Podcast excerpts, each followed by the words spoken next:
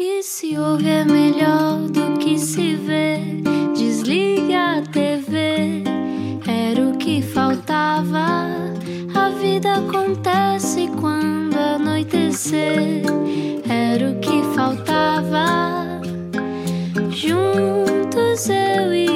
você. Boa viagem com a Rádio Comercial. Olá, eu sou o Rui Maria Pego. Boa Olá. noite. Espero que o dia tenha sido bom. Foi bom o teu, Ana. Foi ótimo. Olha, o nosso convidado de hoje, que é um geek da música, estava aqui a, a apreciar o nosso genérico. Como quem diz, deixa cá ver, deixa ver. Ah, muito bem, ok, assim assado. Daqui a bocado já vai fazer dois iguais. Não, ou melhores, não sei. A seguir conversamos com. Explica-nos como se eu tivesse acordado de um coma. Que eu agora vou atirar-me assim a pé juntos. Leva-me contigo para onde? Para dançar com o Jimba. Só contigo? Mais ou menos. Dançar com o Jimba, rolar com o Rui. Rolar com o Rui! Sim! Podíamos ficar nisto toda a noite, já viste?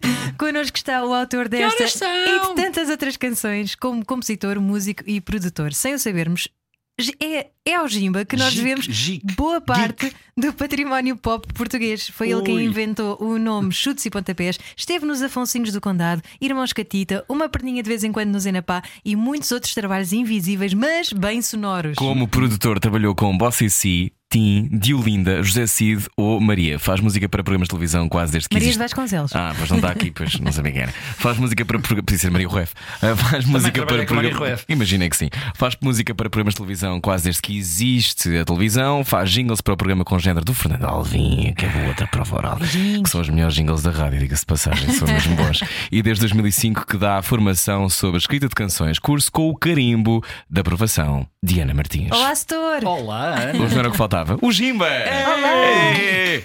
Alô? Alô? Eu só me, só me associo com o geek por causa do gay, mais nada.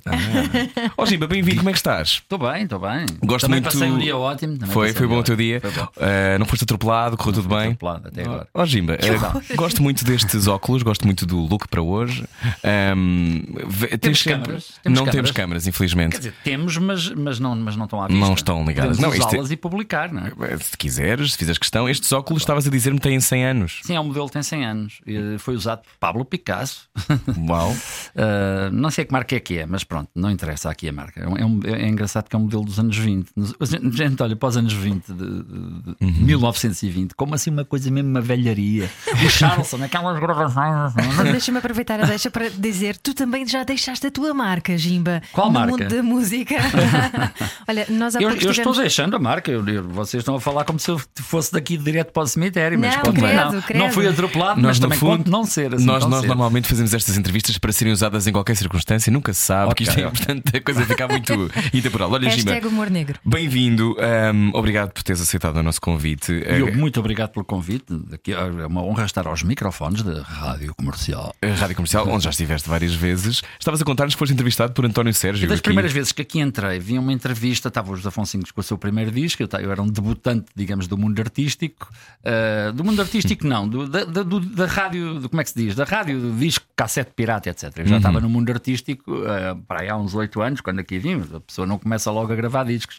Mas lembro de ter vindo aqui promover o nosso primeiro, o nosso primeiro disco e, e, e vinha uma entrevista, não sei porque com o António Sérgio, porque o nosso disco não é um disco de rock, mas o, disco, o, o- o António Sérgio é que era o entrevistador e eu ouço muito mal, e sempre ouvi muito mal porque tenho uma doença de família, não tem nada a ver com barulho de amplificadores, nem rock and roll, nem não sei o quê. E entretanto fui operado e agora já estou aqui contigo e com vocês a falar normalmente, mas naquela altura era muito moco. E então o António Sérgio tinha assim uma voz. Eu não estava a ouvir nada e eu estava com a menina. Com, se calhar vocês sabem quem é, Paula Cabeçadas, que é uma menina claro, que claro que traz sim. aqui já não é menina nenhuma, mas pronto, traz os artistas uh, que, que, que promove. E então, eu às tantas fiz um canudo com um papel, um papel desses que estava aqui, fiz um canudo para tentar amplificar. Estavas com um cone a tentar amplificar o António E, pá, Sérgio. e, e eu, e eu não percebi, mas disse-me depois a Paula que ele, tinha- ele levou aquilo um bocado a mal e pensava que eu estava. Era isso que eu te ia perguntar, porque o António Sérgio era um figurão, não é? Que ele era um senhor que, Pronto, de, e- de um ele- portento. ele acho que ficou a pensar que eu estava estava a gozar com ele, tipo, armado aqui em parvo, com, com, com um canudo no ouvido para tentar ouvir. Olha, Isto foi é em que ele- altura? Epá, estamos em, em- Foi na primavera de 87, foi quando saiu o nosso primeiro disco. E como é que alguém que eh, ouve mal tem essa ligação tão grande à música? Porque tu Bem, eu já já tinha a sabes ligação tudo. antes de ouvir mal. Eu só comecei a ouvir mal aos 18 anos. Ah, Repara, não nasci assim. A pessoa chega aos 18 anos e quando os teus amigos começam a dizer: pá, tu estás a ouvir mal, estás sempre a dizer o quê? Ian, e a pôr a mão no ouvido, Ian, e o quê? E o quê? E eu, pá, a minha família do lado do Porto já tinha estas, estas marcas, já tinham sido avó, tia e não sei o quê, operados. Isto é uma espécie de uma, de uma lotaria genética. A minha irmã não teve, o meu pai não teve, a irmã dele teve, os nossos filhos felizmente não têm, mas pronto, eu apanhei com isso. E portanto fui lá ao Porto, eh, que é de onde é, de onde é a família do lado do meu pai, e o médico espreitou a capa dele e disse: Bem-vindo ao clube, vais ter, que, vais ter que usar um aparelho, vais ter que ser operado. Tu usas um aparelho agora? Não, não, usei aparelho porque tu, quando, esta coisa é uma coisa nos ossos, lá nos ossículos do ouvido médio, e portanto tu tens que terminar o teu crescimento esquelético, digamos assim. Não- Ah, ok, a- a- sim, para- já tinha ouvido para dizer. Para essa intervenção ter lugar. De maneira que usei o aparelho entre os 18 e os 24, para aí, que foi quando eu fui operado a- a- ao primeiro ouvido. E depois estive bastante bem durante uma data de anos, mas depois aos 40, o ouvido também. Isto não é uma coisa que fica para a vida, ele vai outra vez para O dentro, ouvido abate? a- abate um bocadinho. o E ouvido perde as a ter. frequências, eh, são as Eh, agudas tu sabes que do que é que se primeiro. trata? Vocês querem falar de, de, de otorrinolaringologia? Primeiro, eu acho que é, é o meio indicado tudo. para Pá, Eu otorrinolaringologia. tive, eu tive uma sorte enorme porque, precisamente nessa altura, o meu pai mudou-se para os Estados Unidos e eu fui para os Estados Unidos. E a primeira vez que fui ao médico, mal, mal cheguei aos Estados Unidos, o motorrino era do género. Imagina, em 78 ainda a televisão aqui era a preto e branco. A sala de espera do médico não era nada mais, nada menos Desculpem. que auscultadores e vídeo. Doenças dos ouvidos, maneiras de as tratar, operações. Meia hora depois, quando dás o aperto de mão ao médico, sabes tudo o que se passa no teu ouvido. E, portanto, o que eu vou explicar agora foi o que eu vi na televisão.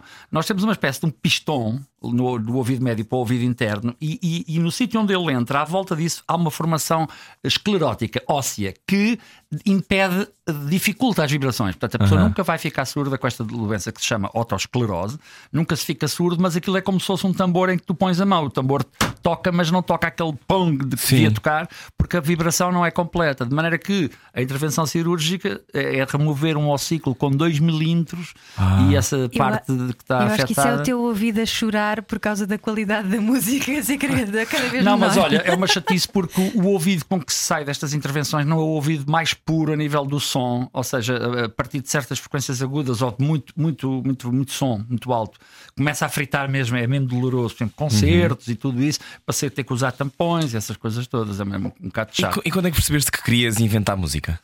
Eu percebi que queria inventar música quando tinha 14 anos. hum, hum, claro, toda, quem não gosta de música, quem, qual de Isso é vocês uma boa também. pergunta. Há pessoas que não gostam de música. A sério? Eu, eu, não eu nunca conheci ninguém, mas há pessoas que dizem que não Calhar, gostam de não, música. cala isso, não sei o quê. Será Pois, se possível? Mas todos Não, nós. é- essas foram todas apanhadas pela. Não, Mas se calhar não são pessoas de 5 anos, nem de 8, nem de 10. Não, não são, Portanto, epá, eu, eu, como qualquer outro miúdo, a minha irmã eh, mais velha que eu tinha uns giradisquinhos pequeninos, com os singles, eh, sei lá, que ela ouvia. eh, éramos miúdos, nós somos miúdos nos anos 60, portanto, o que é que eu só ouvia no, no, no giradiscos? Johnny Halliday, os Beatles, aquelas coisas.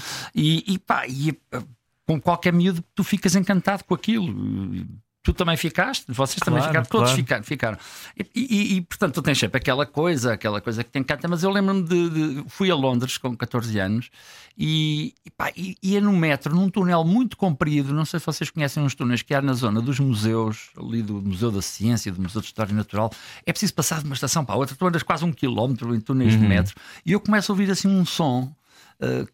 que era, era uma pessoa que estava a tocar no metro, basicamente, um, um músico de rua, sem amplificação, mas aqueles túneis faziam uma reverberação Pois. especial. Eu, epá, eu sou tão tímido que eu não fiquei, eu fiquei banzado com aquilo, com o som da viola dele e com o que ele estava a cantar, e, e nem sequer parei por timidez para ouvir, mas só aquele minuto e meio que durou essa experiência, pá, arrepiou-me de uma maneira mais que os discos todos que eu tinha ouvido e disse: pá, eu quero provocar nas pessoas o arrepio que este tipo me provocou a mim, e, e- e é isto que eu quero fazer. Uau! Olha, e arrepia-te quando uma canção é muito, muito má. Não. Quer dizer, põe-me alguns cabelos em pé, mas aqueles arrepios que tu tens, olha, eu acho que me arrepiei só de falar nisto. Portanto, às vezes nós temos assim uns arrepiozinhos. Com a música má isso não acontece. A música má faz assim um. uma Mas existe música má e música boa. Bem, mas vocês, eu já vi que vocês têm muita tendência para querer sangue. Vocês Ela querem está saber muito o que é, sanguinária o que é que é hoje. É a segunda Não, pergunta não, desta não, natureza. Atenção, que eu estou- a particularizar, mas na realidade é uma generalização. Eu tenho ido a montes, de, de- como vocês devem calcular, de situações em que me perguntam, as pessoas querem em sangue, quais são as piores canções, quem é que escreve mal, onde é que estão os acidentes, onde é que está a métrica trocada e não sei o quê. E, e, e, e, falar disso em público é sempre um bocado É delicado. deselegante, porque claro. eu, eu falo desse- destas coisas em privado quando estou, quando estou com os meus grupos na- nas minhas formações. Eh, os meus grupos não excedem normalmente oito pessoas, portanto, estou num ambiente completamente fechado em que posso desancar os maiores figuraços nacionais e internacionais. Bem que os, os interna- não, há, não há figuraços muito desancáveis internacionalmente, mas aí desan- desanca-se os figuraços. Mas não é na lógica de superioridade moral. Não, Não, é, nada, nem é nada. é, uma, é uma lógica de antropologia. Se- é- imagina que és um extraterrestre que chegas para estudar o que é que se passa aqui. Então passa-se passa que há aqui pessoas que compõem canções. As canções, umas são de uma maneira, outras são de outra, e, e tu uh, comparas e avalias e percebes que, que há, que, há, que há situações de veras harmónicas, não é?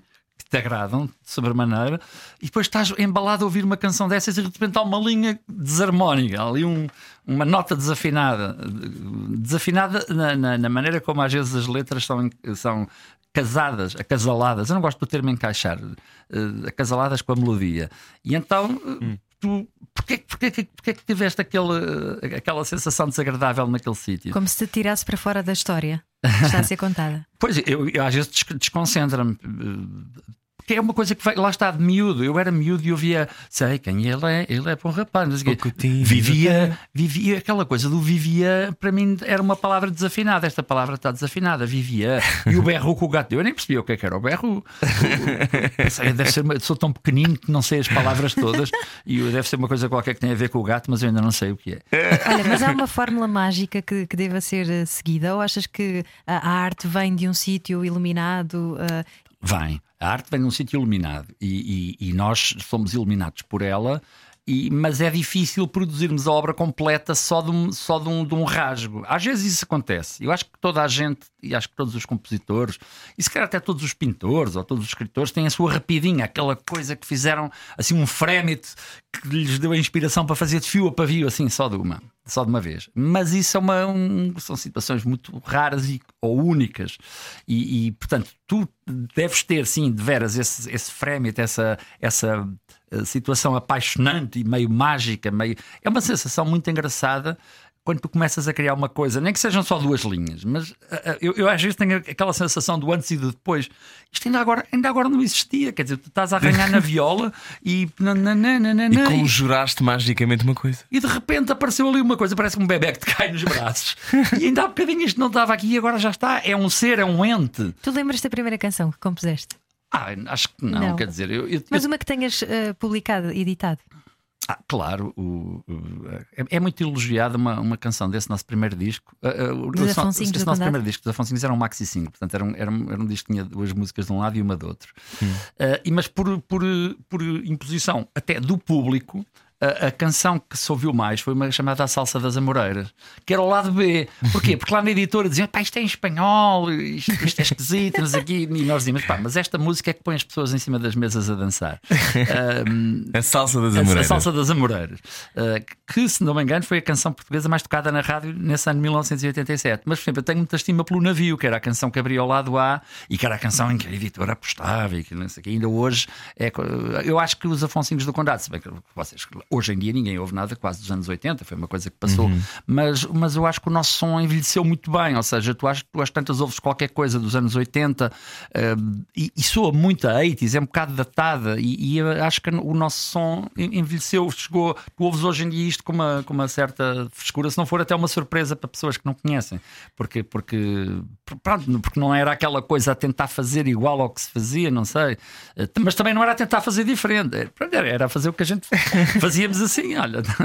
Olha, para quem foi ver o documentário Zé Pedro Rock and Roll, tu apareces lá também a cantar eh, uma música traduzida para português. Explica-nos lá o que é que tu estavas a fazer e qual a ligação também ao Zé Pedro, Bem, claro. nós- nós- a dada altura, o Zé Pedro, se não me engano, apareceu. Eu, eu, eu, eu devo dizer uma coisa: eu não apareço no documentário eh, como, como lá, testemunho ou Uhum. entrevistado, mas eu, eu provavelmente sou a pessoa do meio musical que conheço, fui o primeiro a conhecer o Zé Pedro. Ou seja, eu, eu conheço o Zé Pedro way back se dizermos, se formos a dizer assim, antes de toda a gente, porque ele era amigo de um amigo nosso comum, passavam férias no Val, no Algarve, esse, meu- esse meu amigo comum era meu vizinho, desde o- amigos desde o tempo do triciclo, portanto eu conheci o Zé Pedro, não, não na idade do triciclo, mas já na idade do motociclo, já em adolescentes, e, e- e, portanto, antes de o Zé Pedro conhecesse, fosse o Tim, fosse quem fosse quem fosse aqui no nosso, no nosso meandro, eh, eu, eu eu era bastante amigo do Zé Pedro e, e era aquela coisa, era uma amizade. eh, pá, pá, olha, vê lá como é que são os dias de hoje. Eu, no último ano de vida do Zé Pedro, não tive com ele. Portanto, telefonema para aqui, mensagem para acolá, parabéns para ali, bom ano para acolá, e a pessoa não está fisicamente com a pessoa. É uma coisa impressionante, com, com uma pessoa que é grande amigo. Ah, Mas pronto, o Zé Pedro, se não me engano, a dada altura veio: olha, vamos fazer um grupo para fazer umas festas de carnaval malucas, eh, e o grupo. Nem sei se já tinha nome na altura, o grupo vir- vir- vir-se-ia a chamar Os Cavacos, porque o cavaco era. E até há uma t-shirt muito engraçada que é o, o Cavaco Silva com dentes de vampiro a morder o pescoço ensanguentado, não sei o quê. E, e então. E nós é que queremos sangue, ó Jimba. E nós é que vocês é que querem saber. Então vamos fazer um grupo para, para fazer festas para, para atuar no Carnaval, que na altura eles tinham o Johnny Guitar, e vamos fazer um repertório toda à base de rock, assim, tipo rock. É pá, aquele rock, de- olha, desde os Guns N' Roses até aos aos Rolling Stones, ou Lenny Kravitz, pronto, rock, rock, rock, mas com a letra traduzida tal e qual como está para português, que é aquela palermice que já toda a gente fez na brincadeira, mas que nós levámos aquilo ao- a palco. Ou seja, eh, My Mama said, a minha mãe diz, e Girl, I want to be with you, é miúda, eu quero estar contigo. E era tudo assim, tal e qual. Sweet Child of Mine, minha doce criança, e aquilo era ridículo e verosímil, mas eh, com aquelas roupagens que nós tínhamos, que éramos mascarados a preceito de, de rockstars, pintávamos tatuagens. O Zé Pedro, nessa altura, ainda, ainda não tinha tatuagens feitas mesmo Foi tatuadas. portanto, gosto, então. Pintávamos tatuagens, tínhamos óculos escuros, uns- umas cabeleiras assim malucas e tal, e íamos para o palco. Pá, tínhamos um som filho da mãe, porque, porque pá, temos, é o Zé Pedro e o Calu, eh, guitarra e bateria, o Alex e o, e o Flaco dos Rádio Macau, baixo e Hum, guitarra, uau. e eu ainda acrescentava uma terceira guitarra, portanto, aquilo era uma parede de som que vinha à casa abaixo. Eh, e eu fiquei assim um bocado quando eles me convidaram para aquilo. Eu, não sou, eu nunca fui um grande cantor, eu não sou um cantor, eu sou um, eu sou, pá, sou um cantautor, digamos assim, mas não sou assim aquele, pá, aquele tipo tem uma voz, não sei o quê. Fiquei assim um bocado, este tipo não a brincar comigo, querem que eu vá cantar Axel Rose, Eh, mas pronto, eh, com, com, com uma litrada de vinho em cima, aquilo ajudava a subir a voz lá para aquela oitava. Eu hoje em dia não consigo fazer nem metade daquilo. Não. não, não, é impossível. mas Bom, pronto. não temos uma litrada de vinho para te dar agora, Jimba. Temos um nem eu intervalo. queria, já temos um queria. intervalo, mas já Ah, voltamos. o intervalo? A rádio Já. comercial tem que ser já. Isto Já não é a como seguir o outro. isto. É isso, a seguir a isto continuamos com Jimba. Muito parlapié? Pois Freud tem, pá, eu falo explica. pelos cotovelos. É o que se Na quer. Rádio Comercial. Boa viagem com a rádio comercial. Hoje está cá a Jimba, que é também, estava a dizer que é uma parede de som. Tu és uma parede de som. Eu sou um moço muito calado, muito caladinho. Ó Jimba, venceste três vezes as melhores músicas das marchas. Eu estou muito contente com este tema. Eu também, eu também.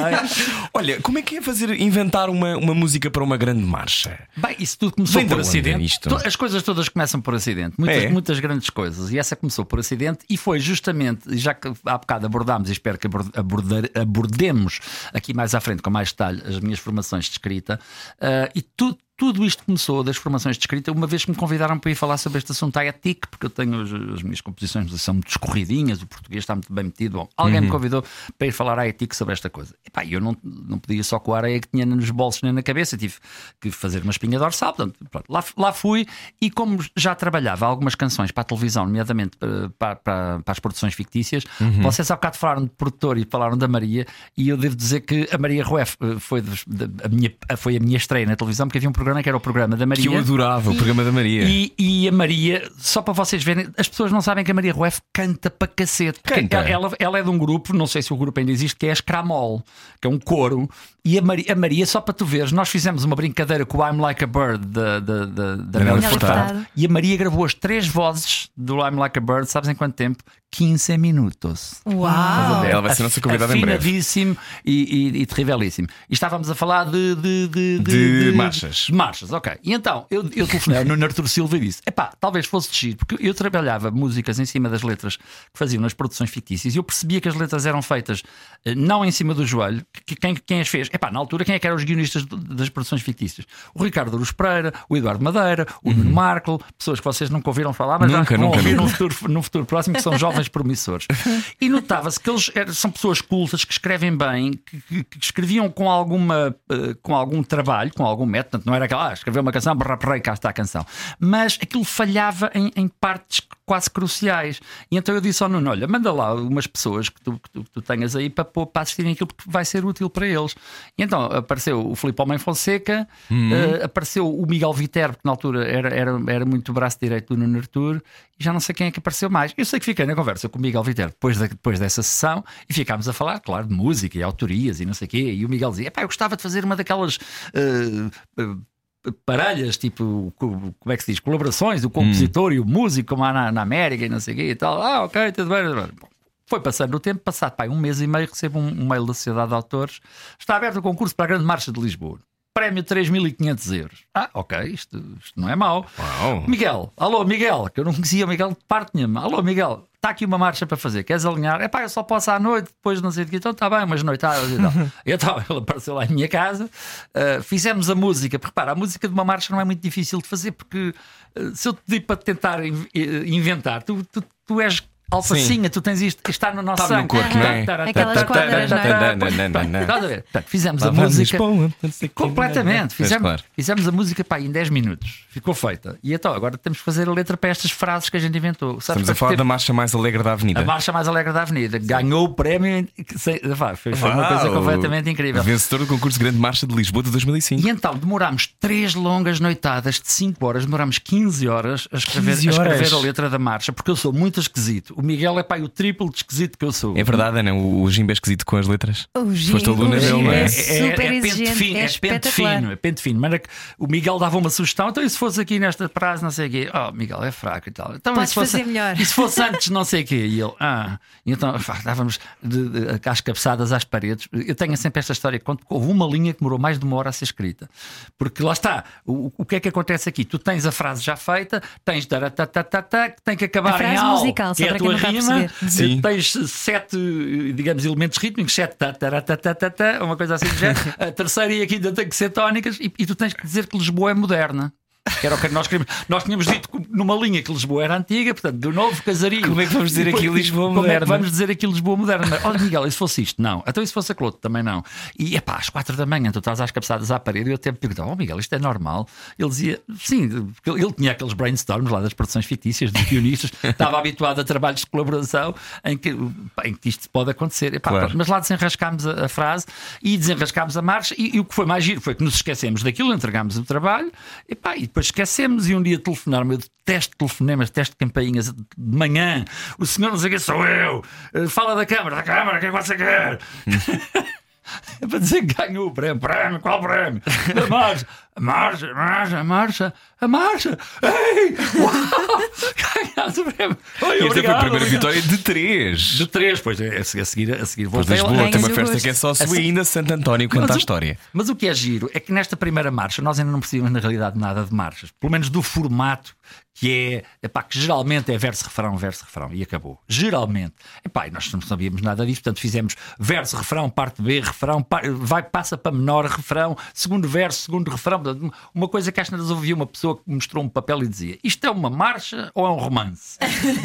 Olha, e há uma matemática. Há uma matemática para escrever uma boa canção. Oh, oh, oh. Bem, ah, no- repara, no caso das marchas, como nesta marcha que estamos a falar, na, na mais alegre da Avenida, como começámos com a melodia, há, há mais liberdade em começares com a melodia, porque a, a melodia é barapapá, barapapá, e depois agora vais ver quantos também é que são as frases e não sei o quê. Mas geralmente quando começas com letra, e as outras devo dizer que comecei com letra, porque lá está, esta era tão fora do que nem sei as outras foram ao concurso talvez fossem mesmo muito mais, porque esta ganhou. mas, mas avisaram-me que aquilo não era muito católico, tinha, muita- tinha aquilo causou muita celeuma e, e teve, muitas, eh, teve muita resistência por parte das pessoas que ensaiam nos bairros. O maestro, não sei de onde, diz que isto é muito rápido, o outro diz que, que- que- que a caixa está a fazer uma figura muito esquisita. Portanto, as meninas não chegam às notas mais altas. Portanto, aquilo deu tanta celeuma que eu, a próxima vez que eu concorri, que foi passado, eh, concorri em 2005, portanto, concorri outra Foi vez em dois- anos depois. 2013. Pá, eu disse, pá, eu vou fazer isto uh, à, à régua e esquadra como manda, como manda a lei, de maneira que eu decidi logo o tamanho, portanto, porque lá está, porque estavas a falar sem matemática, sem Sim, matemática. sim, sim. Portanto, eu decidi logo que as estrofes são de, não me lembro se era 10 sílabas, por exemplo, fazer estrofes de 10 sílabas e, e refrão de 7. Pronto. Uh, portanto, tomei logo umas decisões e, portanto, fiz logo aquilo quadrado, digamos E qual é a assim. sensação de ver depois a tua marcha a ser cantada na avenida? É, é muito giro. É muito giro. Sabes que há muitas pessoas que não sabem ainda bem o que é que é a grande marcha. E então perguntam: e dizem, eu ganhei a grande marcha de Lisboa. E perguntam-me sempre, de que bairro? E não é de bairro nenhum, porque uh, o concurso das marchas, cada bairro tem que cantar duas canções do bairro, a dizer que o- a Bica é mais linda, a Bica é melhor, ou a Alfama é que é, a Alfama é que é. E tem que cantar esta grande marcha, que é uma música que vai a concurso todos os anos, e esta que estavas a cantar cá, vai a Lisboa, não sei o É. que. Essas São grandes marchas do tempo. Isto é do tempo do Salazar, isto é uma coisa, isto é uma coisa fascista. Isto marchas. Gima, bons tempos. É, é do António Sérgio. Cantava-se. É do, Estou a gozar. é do, do António Sérgio, não, do António Ferro. O António Ferro. Olha, não estou a falar a sério, por amor de Mas Deus. pronto, a, a sensação de ver, de ver cantado na Avenida é bestial, porque olha, as marchas na televisão são a maior seca, é, um- é uma coisa que é, é- é tudo muito igual. É aquilo é um espetáculo muito de ser ao vivo. Mas musicalmente, repara, aquele, É aquele toque chamado toque de caixa, pam, pam, pam, brlã, pam, epá, aquilo é um bocado ultra repetitivo. Aliás, nós na nossa pauta fizemos logo a caixa, que é ah, o tambor, ad lib, é o que ele quiser tocar. ele que toca o que ele quiser, barapapá, baradom, bum, Ele que toque uma coisa qualquer. Ou seja, o stomp. Ele que vá tocando, exatamente. Mas olha, são, são este, as marchas. Eu perguntava disto da matemática das, das canções, eh, mas podemos depois agora abrir, não sei só das marchas. Há maneiras específicas, imagino que as ensines, Claro. não é? Nos teus cursos, já queres falar dos teus cursos. eh, uma pessoa qualquer pode escrever uma boa canção. Pode, pode, Então, claro. o que é que é preciso para saber escrever uma boa canção? Olha, eu- eu diria que epá, já precisas que, que- para, para a canção. Há muitas canções boas que não chegam ao público. Isto é, isto é logo a primeira. Mas é que vamos falar das boas canções que chegam ao público, que é que nós conhecemos e que nos chegam aos ouvidos. Pá, eu- estou sempre a dar o exemplo da Catarina Furtado, que não é uma letrista e acho que nunca não, nem, nem escrevia nem voltou a escrever, mas fez o Solta-se o Beijo. E pá, o Aos Solta-se o Beijo é uma, é, uma, é, uma, é uma canção bem feitinha. Pá, eu, eu nem não a conheço a nível de, de fazer assim uma crítica, porque eh, geralmente as pessoas dizem: ah, onde, é, onde, é que, onde é que as canções estão mal feitas? É sempre, a pergunta é sempre: querem sangue? Porque repara, as canções têm muitos aspectos. Tem o aspecto, por exemplo, formal, que é, que é tal coisa. Qual é a estrutura? Tem refrão, não tem refrão, tem estribilho, é estrofe, estrofe, Que é um estrofe. estribilho? Um estribilho é uma espécie de um refrão só numa linha, é uma linha repetida. É Hoje é o uau, primeiro uau. dia do resto da tua Ah, vida. ok. Não é bem o refrão da canção, é um, é um estribilho. O próprio Chico Fininho é um estribilho, é uma coisa que vem ali na pedala, blá, blá, blá, blá, blá, blá, Chico Fininho. É um estribilho, eh, ou um rifão, se quiseres. Ahm, portanto, há, há as- há as partes formais, há as partes de conteúdo, ou seja, a ideia está lá toda, está bem explicada, não sei mais o quê. Depois, pá, há, há- depois há as partes estética, ou, que tendência é que aquilo vai ter, e depois tem a, a pessoa, é em eu, é em tu, é em vós. Portanto, há muitas coisas ao mesmo tempo. Epá, uma das coisas é, é, é a parte matemática, a parte eh, que as pessoas chamam métrica, mas não é bem métrica, é mais a parte dinâmica, que é a parte rítmica. Porque a métrica, repara uma coisa, quando lá está, tu fazes uma marcha dessas de 10 10 sílabas, a métrica já lá está, são 10. É sempre 10. Agora, a- o que, pode não, o que pode acontecer menos bem, eh, mesmo com uma métrica certinha, é os taratatás não estarem exatamente no sítio e, portanto, depois dá as fora do sítio. Eh, e, portanto, eh, isto, é- isto é o aspecto rítmico, o aspecto dinâmico. E é, e é neste aspecto que nós temos algumas eh, falhas e lacunas e dificuldades. E temos grandes canções e grandes autores com problemas neste, de- neste, neste aspecto eh, que se chama a prosódia. A prosódia é a maneira como tu dizes as palavras. Tu dizes a palavra música, portanto, estás a acentuar na, na- na primeira sílaba. Mas se for o verbo musicar, dizes música. Portanto, é praticamente a mesma palavra, mas com acento na segunda. E esta coisa das palavras terem estes, estes, estes tempos fortes.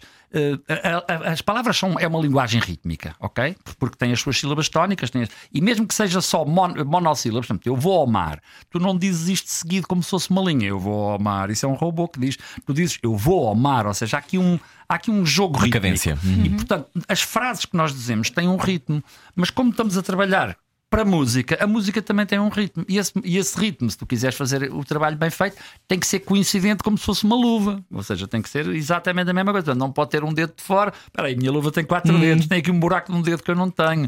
Eh, não pode ser assim, aquilo tem que, tem que ser certinho. E lá está, às vezes as pessoas passam por cima disso. hum, de uma maneira assim um bocado. É por isso que tu também gostas de fazer tantas coisas diferentes dentro da música para teres uma cadência, porque tu não só ah, tocas, como és professor de escrita de canções, mas depois és produtor musical. Eu não, sou, eu não sou professor de escrita de canções, repara uma coisa. Eu, eu, para já não gosto de chamar a- a- às minhas coisas, não gosto de chamar aquilo um curso, não gosto de chamar aulas, não gosto de me chamar professor, eh, não gosto de dizer que eu ensino e que as pessoas aprendem, não, eu não gosto dessa nomenclatura. Mas é o que fazes. É o que? É um encontro? Na realidade, também não, também não vou para aquela coisa que é uma experiência. Não, mas eh, mas. Experiência imersiva com o Jimba. Mas repara, o, o, o que eu faço é, dado que, que colecionei to- tantos, digamos, estes defeitos que me faziam confusão aos ouvidos, tentei eh, arranjar uma maneira de de lançar uma espécie de, uma- de um evangelho, de lançar a palavra, e, e de- e essa palavra eh, é, é feita com base na minha experiência pessoal. Claro que li alguns livros, tenho algumas noções, porque repara, a literatura americana sobre este assunto é mais que. Eh, Já tem 100 anos, essa literatura, própria literatura. O, songwriting, eh, como, como ciência, como, como arte, como, como ofício, Sim, sim. está muito bem. eh, Diz, diz, Não, Ana. ia te perguntar, Ana isso está não é uma cara- castrador, porque ao fim e ao cabo estavas a dizer há pouco que a arte é uma coisa que vem de, uma, de um lado qualquer, não é? E que tu não sabes muito bem como é que surge. Às vezes não dás por ti a sentir-te castrado pela tu- pelo teu conhecimento. Não, uh, porque repara, quando, quando aquele momento do bebê nos braços que eu falei há bocado, esse momento é o momento livre, é o momento da catarse, é o momento mágico que, tem, que pode ter várias durações. Ou seja, no caso de uma canção, podes fazer duas linhas, podes fazer uma estrofe, podes fazer meia canção, podes fazer a canção toda, no tal caso raro que eu estou a falar. Portanto, essa, essa parte aí é livre. Agora, tu quando lanças uma estrofe e imagina um refrão, um, tu estás sem querer, aquilo tem lá um DNA. Ou seja, a, a partir daí estás feito. Eu dou sempre como exemplo o primeiro dia do Sérgio Godinho. O Sérgio Godinho pega na guitarra. Dararararara, darararara. Pá, isto é uma música porreira. Deixa lá ver. Dararararara, darararara. E por aí fora. Pá, então agora toca de pôr letra nisto. E ele faz uma letra, faz uma primeira estrofe e tu, tu Saladas, saladas. Tu passaste saladas, nas formações, sabes? eh, eh, Esta música é uma, coisa, uma música muito icónica Sim. porque a primeira estrofe tem tudo. Tem tudo. As outras estrofes não são mais do que réplicas Uhum. do DNA que ele lançou, com os verbos num determinado sítio, os verbos estão num determinado tempo, neste caso estão. hum, já não me lembro qual é o tempo, não sei se é pretérito, não Anda-se interessa. sozinho. Anda-se. Pronto, ok, estão, estão no presente. Uh, Os verbos estão no mesmo tempo, têm o mesmo número de sílabas, tem, uma, tem, uma, tem umas rimas tipo uh, inho, inho, inho, inho, portanto são quatro rimas seguidas, são, é o chamado A, A, A, A, que na segunda estrofe vai ser B, B, B, B, é o profundo, não sei o quê, por aí fora. E portanto a primeira estrofe é, o- é o espelho, é a matriz daquilo tudo. Então fazia-te a pergunta agora, para todos aqueles que estão a ver esta conversa agora com o Jimba, hum, há, um, há, um- pois há modas, não é? Pois há alturas Claro. em que, por exemplo, isso que tu acabaste de dizer com o Sérgio Godinho é, um, é uma, uma maneira de fazer uma, Sim, um claro, tempo. nem todas Em têm. 2020, nestes últimos 10 anos, eh, às vezes demoramos muito tempo até perceber sobre o que é que é música. às Bem, vezes passam dois minutos e Eu pessoalmente, eu- eu pessoalmente não gosto de ter que, de- que- que decifrar. Uh, não gosto disso. Por exemplo, eu detesto ver noticiários. Eu vejo noticiários sobre o orçamento de Estado, eu não percebo nada. Eu, Pois. eu preferia que houvesse um jornalinho para meninos de 5 anos. É o orçamento de Estado, é uma coisa que os senhores estão não sei o quê, é um dinheiro que é preciso que precisava que me explicassem, porque eu não percebo nada daquilo, porque é tudo muito. Uh, pronto, é tudo muito enigmático. Abstrato, E- e- quase. E lá está, uh, há- lá está. Acho que repara, tudo o que se diz sobre letras de canções ou sobre maneira de construir canções pode ser, pode, pode ser válido, mas também pode ser inválido. Pode, qualquer pessoa pode dizer, dizer: não vou fazer assim, quero que se lixe esta, esta regra ou este, este modelo e vou fazer, vou fazer o contrário. Mas há uma, há uma, há uma, uma, uma, nota de- de na generalidade, porque lá está, o que é que eu, que é que eu também fui buscar para, para explicar aqui nestas, nestas formações?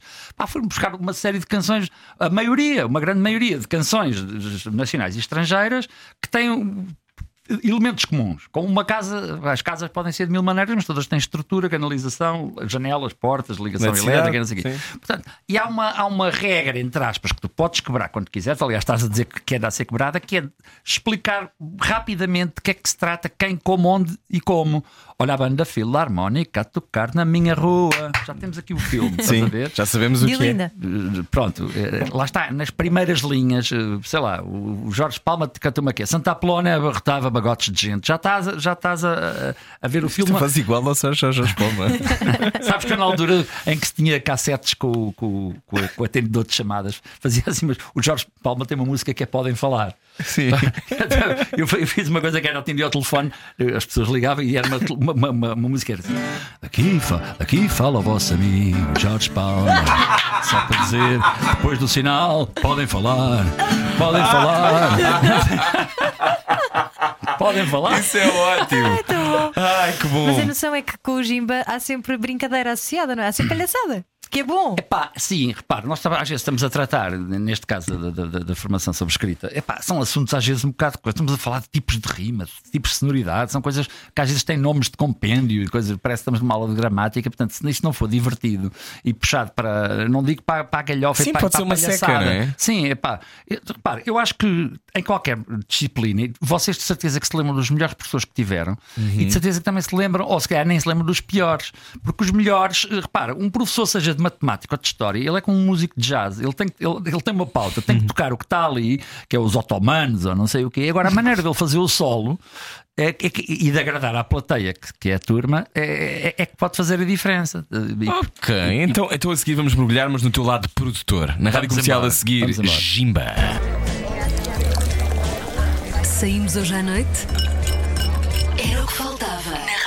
Comercial. Boa viagem com a rádio, com a rádio comercial. Também fiquei meio eh, encalacrado, estou preocupado. Será que um dia o Jimba produz um álbum para mim? Vou pensar sobre isso. Vamos embora. Vamos embora. Olha, lembras-te que do primeiro álbum que produziste mesmo? Atenção, eu- estamos a falar aqui da- da- dos trabalhos que eu produzi. Eu não sou, um, digamos, um produtor aí da praça. Eh, Tipo, Mas opá, produziste é- vários. pá, produzi, repara, eu produzi, eu trabalhei com vários artistas a nível de produção. Isso, Uhum. isso não é propriamente produzir, produzir um disco, porque lá está, na, na minha lista, eu sei que vocês se calhar foram buscar isto à Wikipedia ou qualquer coisa do género. uh, diz que eu trabalhei com, com, com, com, OCC. com o OCC, com o Vicente da Câmara, com, com, com o. José Cid. Por exemplo, eu vou dizer o que é que, que, é que eu fiz com o José Cid. Uh, para já conheço o José Cid de miúdo, porque o José Cid era meu vizinho em Mucofores, o pai dele era amigo do meu avô, a minha mãe era muito amiga dele. Pronto. Uh, Conhecemos antes da música e, portanto, conhecemos. Pá, o Zé Cid é uma pessoa que, se eu lhe telefonar agora a dizer para ele vir aqui, ele vem. Estás a perceber? É, é super, é um super amigo. E Ah, traz mas um também está no teu braço. site, olha aqui, olha, como produtor da vossa AC Tim Diolindi estava no teu site. Diz aí, trabalhou com artistas, não é produzir, trabalhar com artistas não é produzir discos. Para Então. uma coisa, o que é que eu fiz com os, por exemplo, no caso do José Cid? Ele, ele, ele, a dada altura, eh, tentou fazer uma coisa que é dar o salto para o mercado espanhol. Então, como eu, eu vivi na Venezuela e falo fluentemente espanhol, Hum. ele convidou-me para lhe ir, digamos, eu e, um, e a, a meias com outro músico que na altura tocava connosco, que é o argentino Roberto Soares, que é um percussionista. Hum. Eh, fomos lá para Mucofores, passar uns dias e, e traduzir. Para, para, para espanhol eh, as, as canções dele, da Cai Neve em Nova York e sei lá mais que eu. Só me lembro de uma que era o Coração de Papelão, que ficou Coração Negro Carbono. Ai, e, e, pá, e depois o Roberto, entretanto, foi-se embora e eu fiquei com o Zé a produzi-lo. Epá, Eu, nessa altura, eu era bastante mais jovem e estava assim, já, epá, eu estou aqui no estúdio com um, com um vulto da música portuguesa, uma coisa, e ele está aqui a cantar todo inspirado e eu tenho que lhe saber puxar da manga e dizer: Zé, para, eh, disseste não sei o quê com, com, com, com, com acento de Madrid, isso não. eh, que lá está, em espanhol. Que pronúncia é que tu vais fazer? Tens de fazer, tentar fazer uma pronúncia meio neutra, que não seja nem de Madrid, nem da Andaluzia, nem do México, não sei o que, uma pronúncia que dê para tudo, não é? Portanto, e nós temos muita a pronúncia de cerveja de Madrid, não é? E então, às tantas, às tantas, tens- tens o Zé, o Zé Cid de olhos fechados, inspiradíssimo, a cantar, não sei o que, coração, não sei o que, eu tenho que lhe puxar Zé, não é coração, tens que dizer coração. Estás a perceber? E portanto, foi, foi- isso é um trabalho de produção. Claro. Portanto, eu trabalhei Ok. com, pá, por exemplo, com o Boss AC, o Boss AC foi convidado no meu primeiro disco a solo, que é o Funky Punky Trunky de 97, e, e, e, portanto tra- também trabalhámos juntos uh, uh, em, em volta da canção chamada Executivo Improdutivo. Uh, sei lá que nomes é que vêm mais. Olha, o Tim, vou, vou, vou dizer a experiência que tive com o Tim. Uh, nós estávamos a fazer um, um programa que, que, que- é histórico, mas não é do vosso tempo, que era o Pop-Off, que era um programa de videoclipe. Sim, Apresentado pela Sofia Moraes, Sim, minha sim, super sim, amiga. Moraes. e, e pelo G, pelo, pelo Yours Truly. Aham. E às tantas, lá na nossa produtora, que se chamava Latina Europa, havia outros programas. Nós fazíamos esse programa de rock and roll, digamos, mas havia um programa para jovens que, se não me engano, se chamava Ícaro. E então, às tantas, o Ícaro. eh, tinha umas canções que seria, era suposto ser cantadas. Uma eu lembro que foi pelo Tim, outra foi pela Helena d'Água, outra foi pela Natália Casa Nova, que era a Diva. Havia um grupo chamado Diva. Pronto, eram uns, uns figuraços eh, que iam lá cantar. E, e portanto, às tantas, trabalhei essa canção com o Tim, que era, uma- que era o quê? Eram lenga-lengas infantis, eh, mas que, que eu musiquei. Já, havia, havia uma que era. O caso do Tim era. eh, Abria, batia à porta do número 1 um e via uma velha a dançar com o peru. Batia à porta do número 2 e via uma velha a dançar com os bois. Batia à porta do terceiro. Mas isto, isto em música era do género. Porta do número 1 um, vi uma velha a dançar com um peru. Vi a porta do número 2. Então eu estava lá, tinha, tinha aí, bago. Lá está o. Ah, ti diz Peru, diz Peru. Não, não, o Tim- o Tim estava a dizer comer com os bois. E não é comer que tinha, é comer. E vi uma velha a comer com os bois. Vá lá, Tim. Por aí. Eh, em relação a discos, epá, eu não produzi assim eh, discos, discos produzidos por mim que eu me lembro só são os da Maria de Vasconcelos, porque a Maria de Vasconcelos veio, veio ter comigo, epá, tu és a pessoa que tem cara e, estética de desenho animado para fazer, para fazer a, a minha produção. E pá, eu disse, epá, então bora lá. vou- As vou- canções da Maria, vou-me- giras. Vou-me divertir um bocado porque a Maria dava carta branca total. As músicas da Maria vinham assim à viola, gravadas quase como se fosse até em cassete, com ruído e tudo.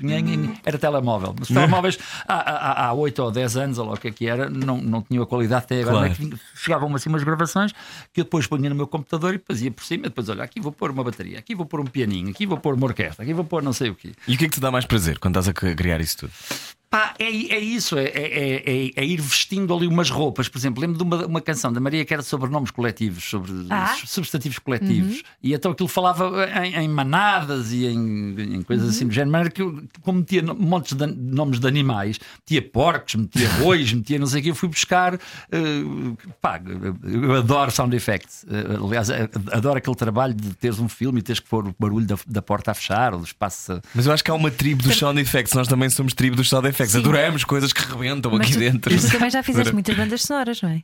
Imensas? Não? Sim, sim, eh, pós-produções áudio, Hum. assim chamando, chamando pelo nome. Eh, Fizeste para mas cinema o crime do Padre Amaro e um passeio de barco? o Passeio de Barca é, é um filme que, vai, lá está, tinha para aí 15 anos quando nós Tinhas fizemos 15? esse, esse filme e, e pronto, foi uma experiência de, de amigos. Colámos três fitas de Super 8 num filme de 9 minutos, em que o genérico tem um minuto. Quer dizer, um filme de 9 minutos e o genérico é uma série é que nunca mais acaba, um minuto e não sei o quê. Isso é giro. Olha, mas há bocado falaste uma coisa que foi: viveste na Venezuela. Acho que também disseste no início da conversa que viveste nos Estados Unidos. Sim, sim. Tu viveste em muitos sítios, porquê? Não, não foram só assim tantos, porque o meu pai andava para o estrangeiro. O meu pai trabalhava para uma multinacional eh, de ar-condicionado e a seguir ao 25 de Abril isto estava assim um ambiente assim um bocado insalubre para quem, para quem tem uma empresa em expansão e ele pediu aos americanos para o colocarem fora daqui. E, e os americanos colocaram no Irão, em Teherã. Moraste em Teherão? Não, não morei em Ah. Teherã porque a dada altura aquilo cheirou a revolução. Ainda era o tempo do antigamente, da ditadura, do chá. do chá da Pérsia, e não sei o quê, e aquilo começou a cheirar a revolução e não sei o quê, e, e ele disse: tirem-me daqui. e puseram-no nos Estados Unidos. eh, e após um pequeno período, no, de um, num estado em que eu nunca tinha ouvido falar, que é o Iowa. Aliás, há uma banda da Iowa que são os Korn. eh, São, de- Ah, engano, os- são, são de Des Moines, Iowa, os Korn. Eh, eu nunca tinha ouvido falar da Iowa e é, é daqueles estados assim, tipo, na, na prateleira, na terceira prateleira, portanto, Longe. Já, tem, já tem 20 negativos no inverno e não sei o quê.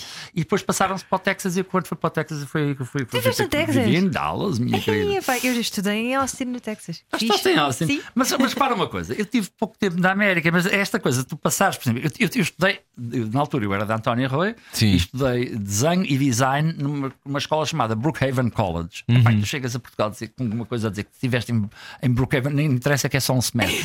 estudei em Brookhaven, estudei design em Brookhaven College, Texas. Ai, O que seja, tiram-se para o o chão. que é que tu queres? Deixa-me passar. E depois a Venezuela a seguir? Sim, a Venezuela a seguir, porque às tantas o, o- o- o meu pai teve que ir para Caracas, também ao serviço da tal companhia. E eu, entretanto, não tinha a minha situação militar resolvida, mas ainda vivi lá um ano. Eh, mas depois tive que vir para, para, para, para o serviço militar e isso aí foi uma nota, porque eu ouvia mal, tinha um aparelho de ouvir. Epá, vocês não querem saber esta história, isto nunca mais acaba, porque foi, foi um fartote. Eu era considerado um simulador e, portanto, fui parar à tropa mesmo.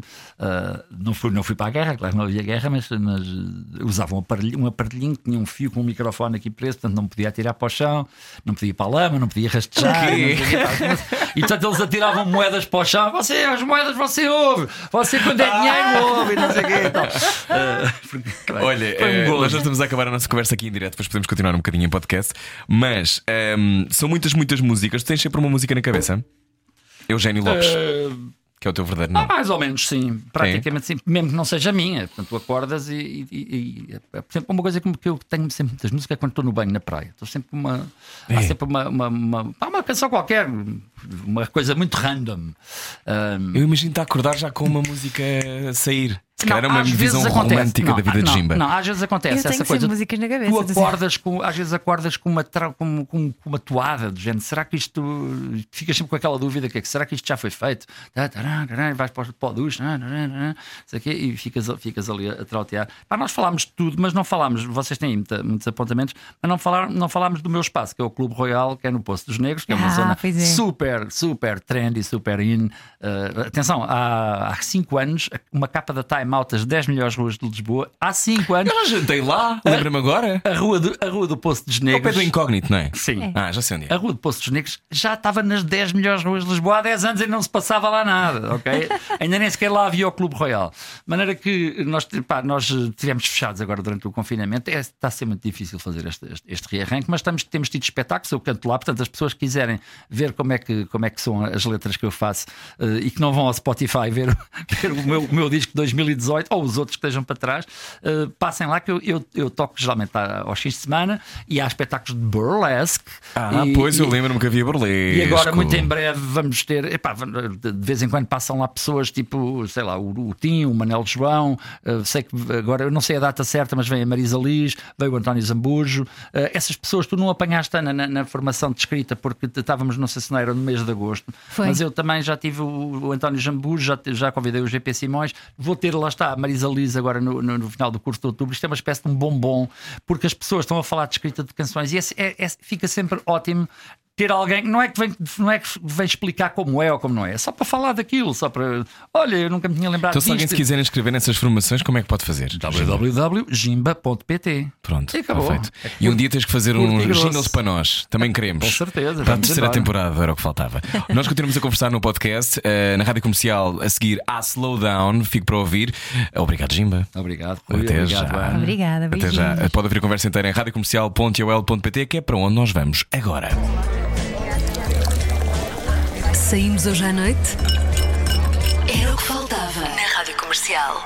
Boa viagem com a Rádio Comercial. Já estamos aqui na versão podcast. Olá, Era o que extra, faltava. extra. Em viagem. Extra, extra, em viagem. Jimba, estávamos a falar sobre eh, a internet aqui em off. Ahm, tu gostavas que fosse tudo como era ou estás completamente ajustada à nossa realidade de 2020? Mesmo. A música tinha um, tinha um brilho que, entretanto, ah, foi muito Eu acho- eu acho mercantilizada, que a é? música tem- está com muitas facetas e ainda bem, ainda bem, porque, porque para, eu acho que, que a internet acabou, acabou um bocado. Acabou, não, acho que acabou definitivamente, digamos, com as modas, ou seja, ou com as Hum. modas ou, ou- ou com as tendências. Portanto, imagina que recuando até aos anos 80 ou 90, tu tiveste sempre o grunge. É Uhum. um som que aparece e, e- e que se espalha a nível mundial. E hoje em dia, eh, a internet o que é que permitiu? Permitiu, nomeadamente, se calhar, a, a- a- a todas as as gerações, mas nomeadamente às mais jovens, irem ver coisas que é para trás, que ouvem os pais falar, ou os avós. Sim, ou- sim, sim. Pá, o que é que é isto dos Beatles? O que é que é isto? Podem conviver, não é? Sei lá, Queres que- dizer? De maneira que Sim. surgem, vieram para, a- para a atualidade e para a contemporaneidade uma série de situações, nomeadamente, olha, sei lá, a, ação das vintage, o retro, essa coisa toda. E musicalmente falando, tu tens a música de, de top e de, e de, e de chart, aquelas playlists, aquelas Uhum. músicas americanas cheias de. aquele efeito do, do, do, auto, do autotuner, mas tens ao mesmo tempo, por exemplo, uma coisa que não tinhas há 10 ou 20 anos, que é o cantautor, olha, que é o que eu sou na realidade, que é o, o- a pessoa que vem com uma viola a tocar e, que- e que pode fazer um espetáculo inteiro só com a viola a tocar, eh, se bem que tenha que ter alguma imaginação para não Sim, ser. mas olha não- o Ed Sheeran, não é? Por exemplo. por isso, porque quem diz o Ed Sheeran diz, diz, diz outra, outra coisa, mas exatamente esse tipo, o Ed Que era- Sheeran. passou, havia- da, passou da guitarra para o estádio. eu acho não que é? há 20 ou 30 anos não, não tinhas nenhum Ed Sheeran. Eu não me lembro assim de ninguém nos últimos, nas últimas décadas. que- Bob Dylan.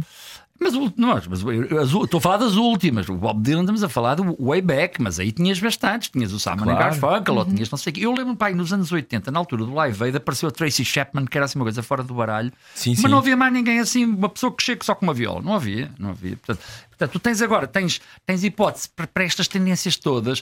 Uh, tens a tribo do rockabilly, epá, jazz para cima e para baixo. Uhum. O hip hop, que era uma coisa, o hip hop é uma coisa que tem uma curva que eu adorava ver os estudos antropológicos, porque nasceu, subiu, desceu vertiginosamente, quase morreu, voltou, estabilizou, mas o hip hop agora está em altíssimo, nem é altas, é em Sim, altíssimas, sim. está em altíssimas. Esgota, salas Ah, enormes. ah, ah, seja em Portugal, seja por exemplo no Brasil, onde está um movimento fortíssimo, e, pá, e aqui também. Sim, sim, sim, há imensos nomes. ah, ah, se tu estavas-me a perguntar se a, internet se essas coisas estão melhor ou não, eu acho que sim que estão, porque, porque dá, dá esta, dá, esta, dá esta hipótese. Se tu estás a, a- falar do tipo que as canções hoje em dia, aquelas canções mais ouvidas ou mais eh, do, do, do charts ou das playlists, são canções já um bocado plásticas, eh, epá, sem dúvida que sim. Há um vídeo muito engraçado que talvez eu possa depois deixar o, o, o- link, eh, que man- foi uma, um ex- ex-aluno que me mandou, que é uma, uma análise de- do Amar pelos Dois, feita por uma, uma estação internacional que entrevistou o não o Salvador Sobral nem a Luísa, estão a entrevistar o arranjador.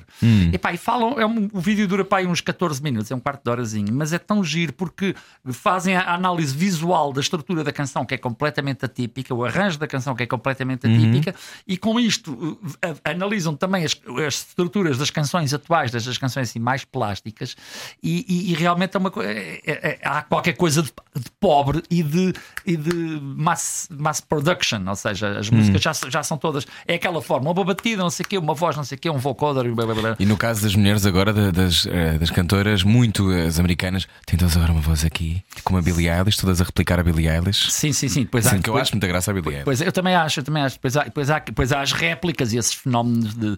de- de- Por exemplo, epá, eu acho uma coisa muito engraçada. Há uma canção que eu gosto muito agora falando do Salvador Sobral que é Ai, falta-me a vontade e o Que é da Minta, é da Francisca Cortesão. Pronto. É linda Eh, de morrer. Essa canção, quando apareceu no Festival da Canção, pá, aí uns anos antes,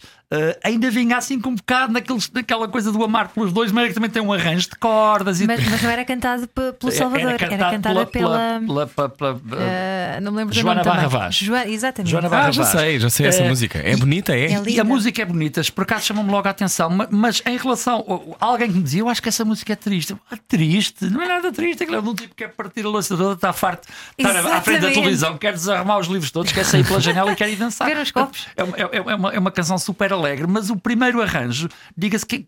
Ainda, talvez estávamos a falar da Billie Eilish, da Billie Eilish e dos seus eh, segui- seguimentos, sim, das suas sim, réplicas, é um bocadinho replicado É da- morna, daquela é? canção com cordas, sem bateria, sem nada, e sem. Pá, e o Salvador pega bim, bim, lá com, com- com- com o cavaquinho. Pá, pá, eu, a primeira vez que ouvi essa canção, eu digo uma coisa: eu estava-me a deitar e levantei-me. Pá, saí da cama. Eu Pá, também, não, não fui para os copos, não, não fui para a night, mas, mas levantei. Isso acontece muito, essa É. coisa de teres músicas que te, que te Epá, agarram. sim, adoro, adoro. Que- epá, acho que acontece com todos. E é o Claro. fator arrepio sempre que. Sim, fator arrepio, o fator arrepio. Epá, mas é isso, não estás-me a perguntar a mim, mas podemos estar. a- eu posso estar a perguntar a ti, Sim. Rui, e tu vais Claro. dizer a mesma coisa, de certeza. Porque Sim. E, e tu que antropologicamente estudas tanto a música, é verdade que no meio da música, tu conheces toda a gente na música em Portugal, não é? Ah, isso por acaso, quase todos. Pronto, mas, mas é verdade que eh, para subsistir neste meio tens que ter necessariamente uma boa onda, porque a sensação que passa é essa. Não sei, não, não, não, não sei, não, não, é, não, não sei, não sei responder a isso assim, assim rapidamente. É preciso ser uma boa onda. Quem é que- Boa onda no sentido agora de não que vai a dizer aqui, música- olha, não sei quem tem uma má onda do caraças Não, e não, tá não. aí. Não é nesse vamos sentido. falar isso, não é? Não O que ela é quer dizer é sentido. que se tiveres má onda, que isso depois eventualmente os outros não querem trabalhar contigo, portanto tu acabas por desaparecer. Pá, não, há aí É malta, isso, há aí olha, malta com talvez. os seus feitios, atenção. Tem a ver com. Imagina, o som é uma vibração, não é? Vibração de cordas, vibração de teclas no piano, seja o que for. E por isso mesmo a vibração também da pessoa que canta ou que compõe, ou que também se calhar pode estar inerente a uma, a uma canção. Era mais nessa perspectiva, um pouco esotérica, eu sei, mas, mas é a minha relação, pelo menos, da, da coisa. Porque nós, por exemplo, que trabalhamos em rádio, nós temos imensa sorte e normalmente até se diz que é o meio de comunicação mais privilegiado, porque nós trabalhamos essencialmente com música e com músicos. músicos, com E- músicos. E, a- o Vos ambiente visitam, geral não é sempre espetacular, é tudo boa onda, é tudo na, na descontra, não há espaço para rigidez na música. É isso que eu, que eu quero É, fazer bem, não sei, eu- nem sempre um grande artista é uma grande pessoa. Isto é uma coisa que, que, Claro que eu que tenho não, para não é- mim. não era e, por aí. E, e às vezes, quando tu começas a conhecer melhor e, e, e, deixas, digamos, as superficialidades destes primeiros contactos, é epá, sei que há, há sempre egos. Epá, eu, por acaso, eu, por acaso, posso dizer aqui, que sem modéstia não sou um tipo de egos, nem de. Eu aqui é a minha, olha, olha para mim, não sei o quê, epá, não sou, mas, mas conheço aí muita malta epá, e acho que topa-se. Há malta que tem os seus egos e tem os seus feitios. E, epá, e alguns são, são mais lendários que outros. Agora, para subsistir, repara, eu, eu no meu caso pessoal, eu, eu subsisto na música porque. Para, eu não, sou um, eu não sou um artista de carreira, de disco, e depois de estrada, e depois de disco, depois de estrada. Epá, eu faço uma data de coisas, faço discos, faço formações, já fiz som ao vivo, eh, percebes? Fazes jingles. faço, faço jingles, faço coisas para teatro, faço, faço, faço o, que, o que aparece para fazer. Uh, há algumas vozes poderão, poderão dizer: este tipo é um vendido, porque, porque devia, este tipo devia era só fazer discos, ou não sei o quê. Mas não achas que deves fazer aquilo que está na É cabeça? pá, completamente. Olha, uma coisa que eu fiz e que adorei e continuo a é adorar, isso, só não é? continuo a adorar porque tenho as costas feitas num fanico, é ser roadie. Eu fui roadie. Pá, eu adoro o trabalho de ser o primeiro a chegar, ainda a banda não chegou. Ainda não há nenhum microfone no palco. De ir lá pôr os microfones, as baterias, os cabos, não sei mais o quê, fazer o espetáculo, montar o espetáculo É tipo e depois eles, eles vão-se todos embora e tu ficas ali, ou ainda com, com o ruído da, da música que ainda está a tocar, a desmontar aquelas coisas e fechas a carrinha completamente cheia às seis da manhã. Pá, adoro, adoro isso, eu gosto disso. Olha, temos todos muitas saudades de concertos, não é? Temos Ah, todos muitas saudades de, de rua e de andar-nos divertidos. Eu tenho saudades de ver os irmãos Catita também. Também, também. Olha, outro, teve, teve cá há pouco tempo o Manuel João Vieira. Pois Ah, foi. boa. Como, é que, como é que recordas isso, esse tempo? Epá, esse tempo foi. Repara, eu, eu, eu, eu parei de tocar com os irmãos Catita no princípio do século, pá, em 2002 ou 2001 ou coisa que valha, por aí. Epá, fartei-me um bocado das touradas, mas repara, no meio disto tudo não há nenhuma zanga, nem há nenhuma incompatibilidade e muitas vezes eu já substituí, muitas mesmo, já substituí o meu substituto. é verdade. Mas há tempos para as coisas, não é? Sim, é pá, às tantas aquilo deixou, deixou de. me- Lá, lá está, eu no, no princípio do- do- do- do- do- dos anos 2000 estava, comecei o- o- esses anos logo a trabalhar para, para fazer esses programas da Maria Rueff e do Paraíso Filmes. Aquilo não me dava tempo nenhum nem de fazer estrada, nem de fazer coisa nenhuma. E, e, pá, e depois às tantas também já estava assim, acha que chega, chega de bebedeiras e de, de- De noite, claro. e, e de noitadas eh, hardcore, porque te- te- tens a tua dose. Pá, eh, olha, há uma coisa que eu acho muita graça que é: If you think you are too old to rock and roll, well, you are. Mas eu adoro isso, porque há aquela ideia também mítica de uma vez rock and roll para sempre rock and roll. Pá, e a dada altura não, a eu- altura é eu- fixe eu acordar sinto- às eu 10 da manhã Não, e eu poder ir sinto muito- passear. eu e- sinto muito rock and roll nas veias, e, e- mas, mas- mas não, sou, não sou um rocker, não sou um rocker de gema. E, e não- por- teres parado com uma fase, repara, não quer, não quer dizer que tu, tu- tu não passas a ser um copinho de leite de um dia para o outro. Claro. Uh, mas, mas realmente às tantas pá, o pessoal também cresce um bocado e eu hoje em dia tenho há outra, outra que se diz é if you think it's too loud, you're too old. Epá, isso aqui não tenho dúvidas cima, Eu ouço mal, mas sempre que o som está muito alto, epá, isto está muito alto. Estou, estou demasiado, já estou um bocado velho para isto.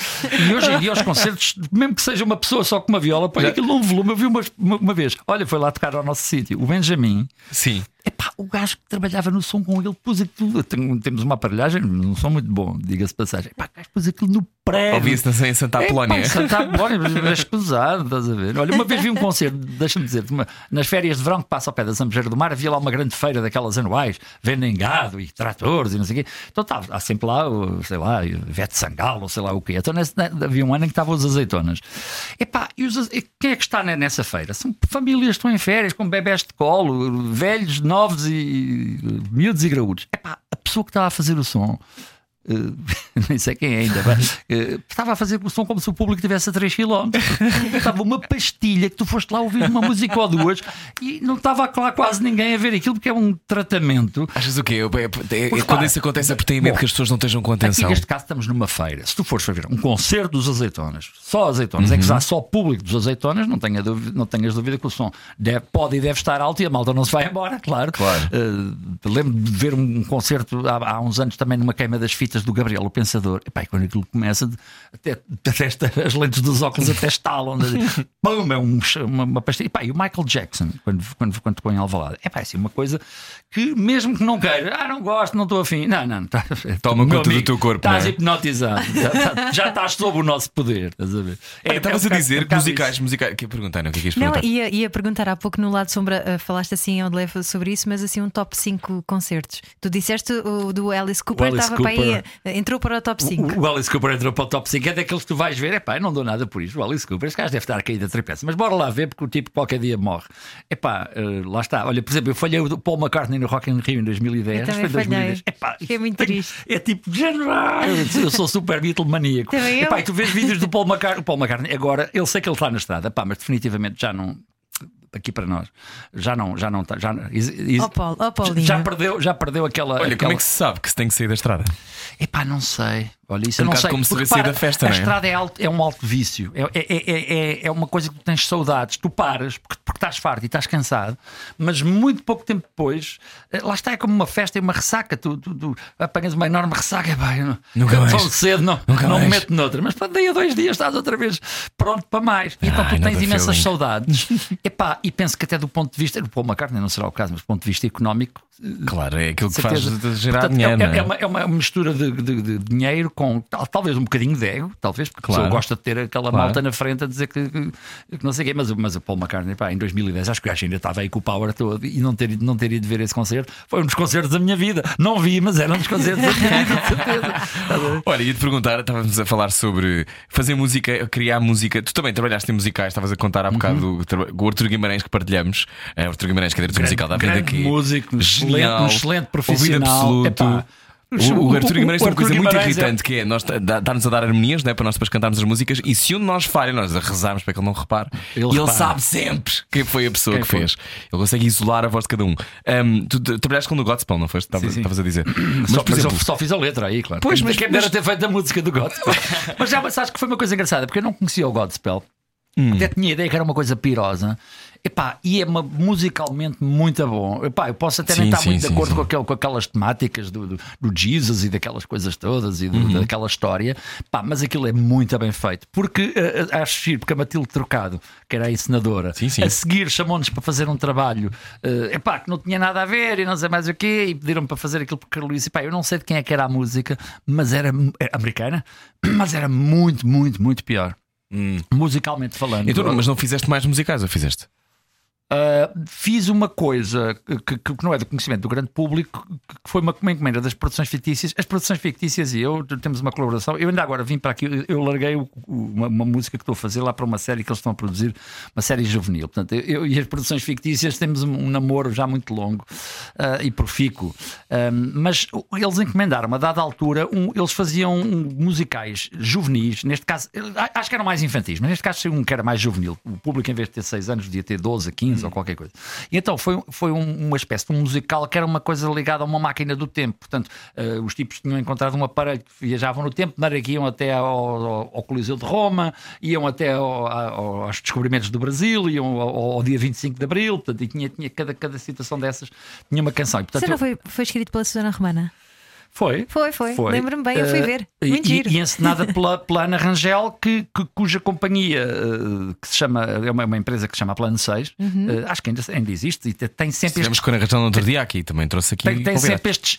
A a Ana tem uma panca de teatro de todo o tamanho, de maneira que tem, sim. tá- tem sempre um. eu- E são eles que trazem, quando vai, às vezes vem o Fagundes, aquele- aqueles teatros que deram. Então eles trouxeram cá montes- a Cláudia Raia. Montes de polémica, porque eles começavam às 9 horas e fechavam as portas. Pois era. O Lisboeta típico que chega 5 minutos depois, pagou o bilhete e Pô, ficou. A quantidade de filmes que nós temos tido agora na Avenida aqui, e vou dizer isto a todas as pessoas que estão a ouvir, que é cheguem por amor, horas. cheguem a horas. Ainda por cima agora há, há imensos protocolos não é? para entrar nos sítios. É verdade. E as pessoas é. ficam zangadas porque têm que, porque se não chegarem a horas não entram e ficam zangados. Ficam zangados. Temos que se mudar este hábito, não é? Não completamente, concordas? completamente. Epá, eu detesto, por exemplo, eu lembro-me de, de, de, reuniões na RTP, Marco quando uma reunião na RTP às quatro e meia, chegas lá, é no auditório. Pá, vem muita malta. Pá, e tu vais percebendo pelo arrastado do tempo que a reunião na realidade é às 5 que, que, que aquelas quatro e meia era tipo para ver se está lá toda, toda a malta. Epá, eu fico pior-se com isso, pá, porque eu, eu, eu, eu pessoalmente sou ultra pontual. Tu chegaste 10 sou minutos antes do tempo. doentiamente pontual. Lá em minha casa queixam-se imenso. A gente tem que ir para um sítio, é pá, 5 minutos, quase quase 5 minutos, é já e tal. Atenção, pessoal, meio minuto para sair e tal. Olha, então agora 2020, eh, um ano muito difícil para, para esta indústria. Ahm, como é que foi para ti o confinamento? Como é que foi para ti? Tiveste muita vontade de criar ou foste daquelas pessoas que estava Olha, tipo, não me apetece sequer tocar na guitarra? Não, eu tive um confinamento que quase nem, nem dei por ele, porque eu até costumo dizer, há muita malta que se, que se cansou de, eh, tipo, Confinar? de, confinar, de, entre aspas, de coçar os tomates. eu dizia, Sim. eu coço com o rato, porque eu estou sempre agarrado ao- ao- ao- à minha máquina e estou a fazer coisas, nomeadamente, epá, para, para já pus-me a fazer as, as formações online, que tem um- uma parte administrativa que eu não conhecia, porque eu sempre eu dava, eu dava os cursos na escola de escrever, escrever. Ah, eu também fui aluno de escrever, escrever. Depois, depois passei para o Clube Royal, que é o nosso espaço, Sim, sim, sim. mas não, pá, não sei, no clube não me lembro de parte nenhuma administrativa, era tudo tratado assim com, uma, com, com um certo despacho. E, esta, e de repente, ter havido o confinamento, eu de repente tive assim três. Portanto, fui a um programa qualquer do Alvin que também me catapultou um monte de gente para aquilo, e de repente tive três grupos em abril, e pá, teres que tomar as notas, não sei quem é que pagou, quem é que não pagou, o outro não sei o quê, os inscritos, este é da turma da noite, o outro é da turma da tarde, o outro faz quintas-feiras, o outro não sei o quê, o e-mail de quem, o número de telefone, parte administrativa, acaba por também por por tomar algum tempo. Eu, no meio disto tudo, nós estamos agora a acabar, eu estou agora a acabar um disco que será curioso, porque é um disco hum, feito a meias com um grande amigo, que é o Jorge Galvão, que era dos Afonsinhos. E o, o grande público conhecerá o- os Afonsinhos, mas não conhece a pré-história dos Afonsinhos. O trio eram só dois. E alguém nos desafiou a, a cantar essas canções. Epá, e nós não nos lembrávamos das canções e não tínhamos nenhuma gravação, nenhum papel com Imagina, nenhuma tem muita letra. graça. Vocês têm que Tiroliro e cantar. Vladimir. Tiro Lírio e Vladimir. Mas isso tem muita graça porque tu- vocês não se lembrarem e terem que cantar outra vez. Pá, nós que fizemos um trabalho de, de- de arqueologia, mas, Uau. mas de- digamos de escavar e escavámos e conseguimos trazer à tona 15 canções intactas do princípio ao Ah, fim. Houve boa. uma ou duas que, que não, não, não, sobrevive, não, não, não sobreviveram que ao, ao uma- passar dos tempos. Mas é que, epá, isto, repara, o disco é um disco mais de documental, de, género. É uma espécie de um disco que não saiu. Imagina que agora se descobriu um disco de uma, de uma banda conhecida, tinha feito um disco que, entretanto, estava ninguém numa conhecia. gaveta. Ninguém conhecia. Porque sabes o que é, que é engraçado neste, neste repertório? Hum. Pelo- menos 95% destas canções são anteriores, cronologicamente falando, ao Chico Fininho.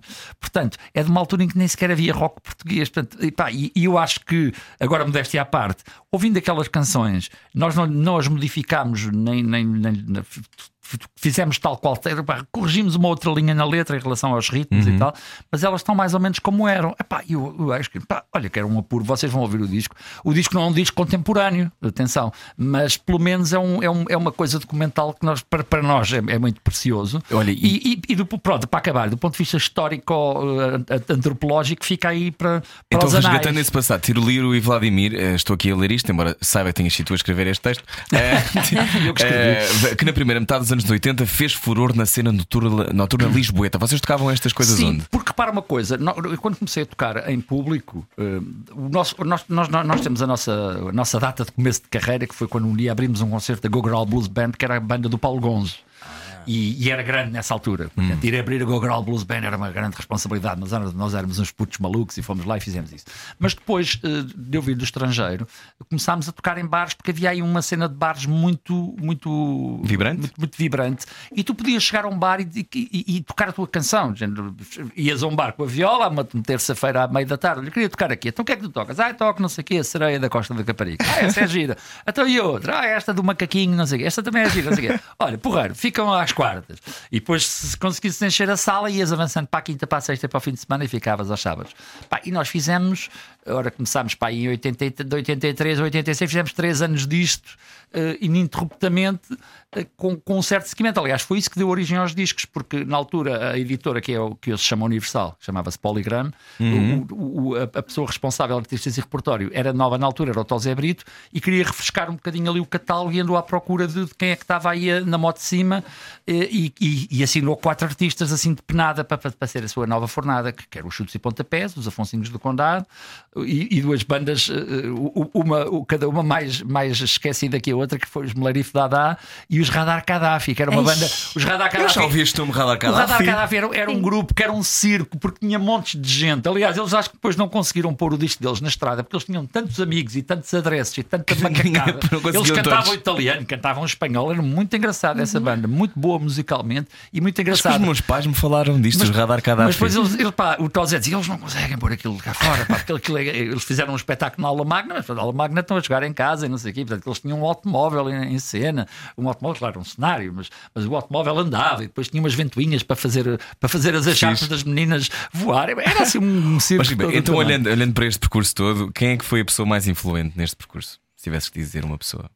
Influente no, no sentido em De que. que te ajudou a pensar, que te ajudou a abrir as portas, que te ajudou a, a estimular, se calhar, esse bicho que Opa, tinhas? Eu, se calhar- eu, eu se calhar diria que é o José Cid, porque porque, eu conheço de antes disto tudo acontecer. Lembro-me de ficar com aquele bichinho. Ele tem um piano, ele toca, ele canta, ele não sei o quê. Pá, uh, ele comprou um carro novo com o disco que fez. o, o Zé Cid costuma dizer que fez o 20 anos. O Zé Cid era um tipo da música pop rock, digamos uhum. assim, e, até do certo experimentalismo, porque os 1111 têm coisas sim, assim. Aquele, aquele álbum ótimo. Com, Sai na Billboard. Sim, sim, sim, esse álbum. E, e, e, tem coisas com fitas a andar para trás, experimentalismos e não sei o quê. E de repente ele apareceu com uma canção, Vem viver a vida, amor. E às tantas perguntava, porquê é que escreveu isso daí? Ele disse, precisava de um carro novo. e portanto eu lembro desse que esse carro não era um Volkswagen carocha azul metalizado. Uh, epá, e depois lembro-me uma coisa que me bateu forte e feio foi que em 74 o Zé começou a chamar. O Zé é uma pessoa que acaba de fazer uma canção e chama-te, e chama o vizinho e o primo, e diz, escuta isto. Eu não sou nada assim, eu, eu tenho imensa timidez e tenho as canções na gaveta, e só mesmo quando vou uh, apresentar é que, é, é, que as mostras. Mas o Zé não. Então o Zé chamou a vizinhança e os primos todos para ver o quê? Uns instrumentos novos que ele tinha comprado. Um era o sintetizador, que era uma máquina que tocava sozinha. Veja isto. Ele tinha lá uma pessoa amiga que era o Marquês da Graciosa. Ó oh, Marquês, isto até toca sozinho, que lá não me toca, aquilo ficou. Ó oh, Marquês, venha, venha cá mexer nisso. E diz o Marquês Marquês da Graciosa. Deus me livre se eu toco numa coisa dessas. e então o Zé, o Zé, tinha este instrumento diabólico, que era, que era o sintetizador, e um, um, instrumento também muito diabólico, que era o Mellotron, que era, na realidade era um sampler analógico, era um instrumento que tu carregavas nas teclas e tocava gravações, por exemplo, de flautas. Portanto, o som real das flautas. Os samplers fazem isto sim, de forma sim, digital. Sim. Portanto, aquele, o, o Strawberry Fields Forever é um Mellotron. Sim, sim, sim. sim. Epá, ele tinha esses instrumentos e com esses instrumentos ele fez um disco que para mim é o melhor disco dele e que está ultra underrated aqui nos nossos nos nossos. Porque toda a gente fala, fala, dos 10 mil anos entre Vênus e Marte. Eu acho esse disco muito pior. Por, porquê? Porque, porque o 10 mil anos é um disco. Aqui, aqui cheira a Pink Floyd, ali cheira a Yes, lá cheira a Genesis. Hum. E este disco chamado Onde, Quando, Como e Porquê Cantamos Pessoas Vivas, só o título é, é uma coisa. É, pá, é baseado em, em, poemas, não me engano, não sei se são do Adriano Correio do Oliveira ou do José Jorge Letria. São poemas. É aquela do, que tem uma música para crianças do Dom Sebastião? Não, não. Não, não é tem uma música para crianças. É, não é as, as músicas chamam-se justamente Onde, Quando, como e porquê. É, uma, é, é, assim uma coisa do género. Estamos a falar de que ano, Jimba? Só para nos situar. Ele, ele fez isto logo a seguir a 25 de Abril, porque tinha ah, okay. sido censurada esta ideia ou qualquer coisa assim do género. Portanto, uh... Eles não gostavam de perguntas. Pá, Onde, e... como, quando? não gostavam de perguntas. Opa, e nós éramos miúdos. Que idade é que eu tinha nessa altura? Depois tinha pá, 14 anos. E um dia fomos lá com um gravador. Ó oh, Zé, deixas-nos gravar aqui, tu estás aqui. E ele lá, ah, vai, fiquem aí. Ele, a gente estava num canto, eu e o meu primo, com um gravadorzito. E pá, e o Zé estava no piano à procura de ideias, a fazer coisas. Portanto, temos uma hora e tal. Nem sei onde é que está essa cassete, ia ser histórica. Sim, então, mas éramos tão, éramos tão miúdos e tão ingênuos que na noite seguinte fomos lá toque toque. Oh, era para ver se podíamos outra vez. É pá, vão-se embora que eu estou a fazer o meu disco, não quero aqui ninguém, não sei o quê. Ontem... Pronto. Mas, mas, mas lá está, fiquei um bocado uh, enfeitiçado por aqueles sons do piano e da, do tal melotron e daquela coisa, e aquilo mexeu muito comigo. Este tipo tem, tem um contacto uh, com esta malta da música. Ele disse: Olha, eu tenho aqui uma guitarra das cordas, se quiseres uma igual, eu arranjo-te com uh, a loja tal, deu-me uma ou deu-me duas, ou não sei o quê. Hum. E eu fiquei logo banzado com aquilo. Depois ele convidou-me para um ensaio desse, desse, desse trabalho antes de irem para estúdio. Epá, com aqueles músicos, Mike Sargent e não sei o uhum, quê. Uhum, claro. malta. E fui a uma garagem, tipo, tinha uma garagem. Epá, e pronto, Há sempre uma garagem. Portanto, responder à pergunta, acho que sim, o Zé Cid foi, mexeu, mexeu muito comigo nesse, nesse aspecto de, de lhe seguir os passos, entre aspas. Olha, além deste disco que disseste agora que vais lançar, tens também na calha, na prateleira Tenho. ainda, o teu livro. Quando é que tu vais lançar o teu mas, mas, calma, discograficamente falando, eu já estou a, a, a trabalhar noutro, noutro disco a sol. Portanto, o meu último disco é de 2018, é o Ponto G, uhum. que, que, graças a Deus foi, é um disco que, que, eu, que eu estimo muito e que acho que foi muito, foi, foi bem. Foi bem promovido, entre aspas, ou seja, as pessoas, não havia ninguém que não, não me falasse, ah, tens o disco e o disco, e não sei o quê. Uh, pronto, a carreira comercial do disco não é, não é famosa, mas isso também não é, não é o que interessa. Eu fiquei satisfeito que o disco entrou, bateu, o, o vídeo da canção Vá Lá foi, foi, muito, foi muito partilhado e não sei uhum. Uh, portanto, eu estou a acabar esta coisa do Tilírio Vladimir, que é uma coisa mais ou menos documental, portanto, não é assim um disco, epá, está aqui um disco que vai ser aqui a coisa, o último, o último grito. Mas estou a trabalhar agora num, numas canções para um disco, para um disco em nome próprio, mas lá está, de tanto, de tanta letra e tanta canção e, e, tanta teoria e não sei mais o que, decidi que as letras deste disco não vão, não vão ter uh, nexo. Ou seja, não vão ser letras, eu fui à praia e vieram sete da manhã, não sei o quê, não. aliás, o disco vai se chamar Tom com Tom, uh, portanto, para, terem, para terem uma ideia que eu vou brincar com sílabas e com, e com, e, e, pá, e com sons, sei lá, eu tenho uma coisa que é do género. Perdi a ponta ao par e o pé Perdi a ponta ao par e o pé perdi a conta, a ponta, ao par e o pé. Perdi a conta, a ponta, ao par e o pé. Portanto, é esta coisa mais do. do, do, do Muito dos étnico. sons. Muito quê? World Music étnico. Sim, muito étnico. Há bocado, há bocado tu fizeste uma pergunta na- na- no, no- Lado de sombra. no lado de sombra que era, que era, eh, que era relacionado com, com as canções em inglês soam melhor. Eh, repara, nós, nós emitimos sons, alguns, alguns sons que nós temos são iguais aos deles e vice-versa. Eh, portanto, a cada língua tem a sua sonoridade, o seu ritmo, as suas, as suas características próprias. Mas é que se é melhor, se não é melhor, não é melhor nem é pior. É, é assim, nós somos assado. Pronto. Eh, E, e- e temos que viver com isso, temos que. Lá está. Eh, Se calhar quando éramos miúdos, havia sempre uma tentativa de fazer, de fazer uma coisa tipo tal- as tais traduções que os cavacos fizeram para o Sim, sim, carnaval. sim. Nós em miúdos tínhamos. a- Pá, eu lembro de andar no liceu e a gente estava no quinto ano com 14 anos. Estou sempre a falar dos 14 anos. Foi um ano muito importante.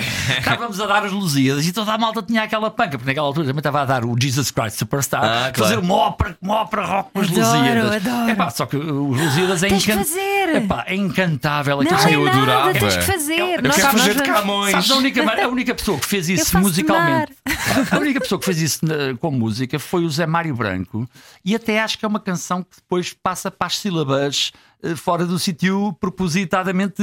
eh, e ele começa com as armas dos barões assinalados, da Ocidental Praia Lusitana, não sei o quê e tal. E depois ele passa assim para uma. Portanto, o Zé Mário, o Zé Mário Branco pegou nisso. Eu, eu devo dizer que dessa geração de cantautores ligados um bocadinho por imagem Intervenção. ao, ao 25 de Abril, o, o Zé Mário é o meu favorito.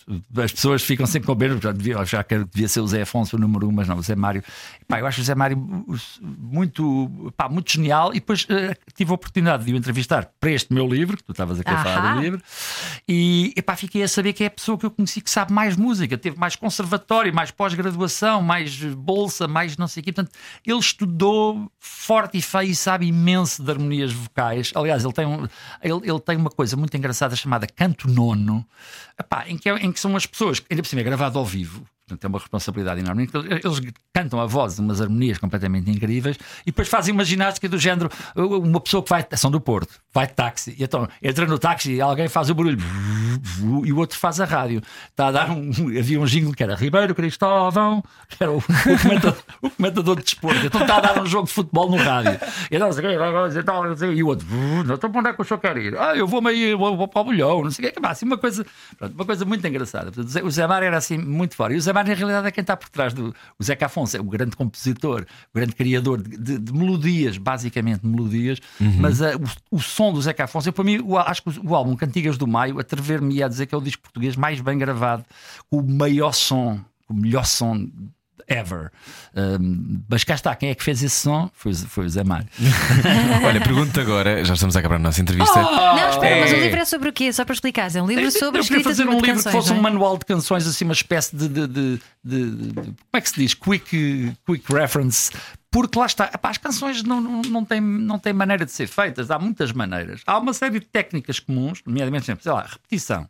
Uh, pá, é impossível falar de canções sem falar de repetição. Todas as canções repetem. É como a poesia, Uma é? palavra, uma linha, uma, uma sílaba, uma rima. Uhum. Uh, e, a, e a- pessoa que não saiba disso, ou que ande na lua, olha, este gajo é capaz de ter razão.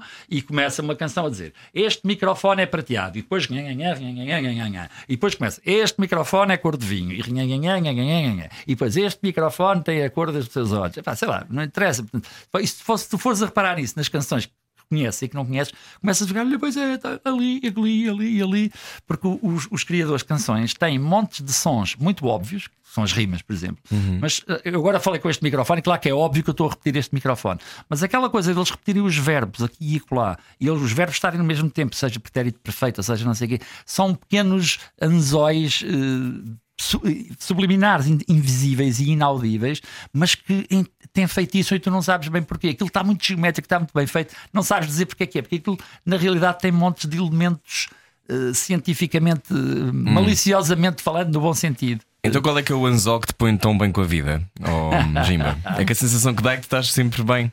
Oh, pare... que obviamente ninguém está sempre, sempre nem bem, mas sempre. lá como- está, lá está. Mas Após estás- estes mas tens uma contactos boa energia. Após estes contactos, pá, isso graças a Deus tenho, felizmente. Ainda bem, não sei se é do, do, do- do signo solar, se é de não sei de quê. Não Qual sei. é o teu? O meu é balança, mas dizem que há signos que têm mau feitio, tipo os carneiros. Olha, ali nas Somos manhãs da comercial balança, estão sempre a falar balança. disso. Eh, não sei, mas, mas por, por outro lado, Mas balanço um é uma chatice, é difícil tomar decisões. E para, é nada. compor é uma coisa de tomar decisões. Usa este verbo ou usa aquele. Termina assim, assim.